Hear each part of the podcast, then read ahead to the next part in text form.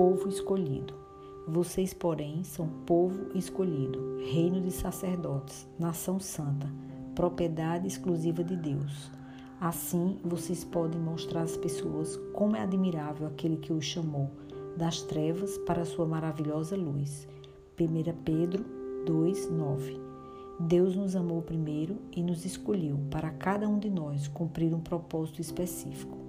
Na nova aliança, inaugurada pela vinda do Messias, a unção do Espírito Santo é definitiva e derramada sobre todos os que creem no sacrifício de Jesus Cristo. Recebemos uma nova identidade, revelada através do poder de Deus em nossas vidas.